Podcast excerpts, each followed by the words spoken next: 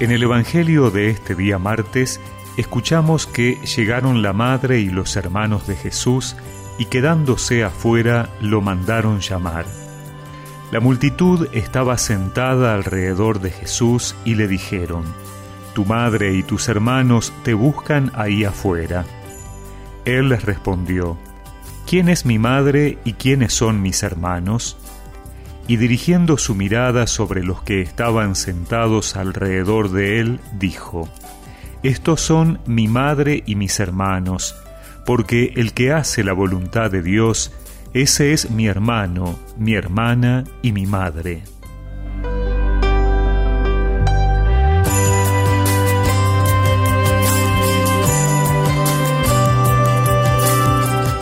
El Evangelio que hemos escuchado nos ubica en nuestra relación con Jesús. En el mundo judío, como hoy en día, eran muy importantes los lazos de sangre, pero significaban algo más que un parentesco.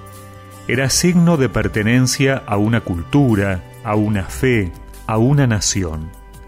La fe estaba unida a la sangre. Se era parte del pueblo elegido solo por lazos de sangre. Por eso el texto repite una y otra vez las palabras madre y hermanos, como queriendo insistir en que este es el eje del mensaje. Y ante la presencia de sus parientes, Jesús indica que su madre y sus hermanos son los que hacen la voluntad de Dios. Con esto nos muestra la intimidad que tiene con sus discípulos.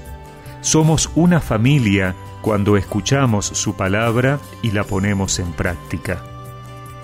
De esta manera Jesús está indicando que no se necesita una pertenencia de sangre para ser parte de su familia. La condición es hacer su voluntad. Con esta explicación, Jesús no estaba desconociendo a sus familiares, al contrario, estaba afirmando que ellos no solo eran su madre y sus hermanos por la carne y la sangre, sino porque cumplían la voluntad de Dios y que quien lo hiciere así también podría ser su familiar más inmediato. La familiaridad con Jesús no solo se da, sino que se construye día a día con la escucha atenta y vital de su palabra una escucha capaz de hacer que esta palabra se convierta en norma de nuestra vida y principio orientador de todas nuestras acciones. Tú y yo somos familia de Dios. Tú y yo somos testimonio de amor.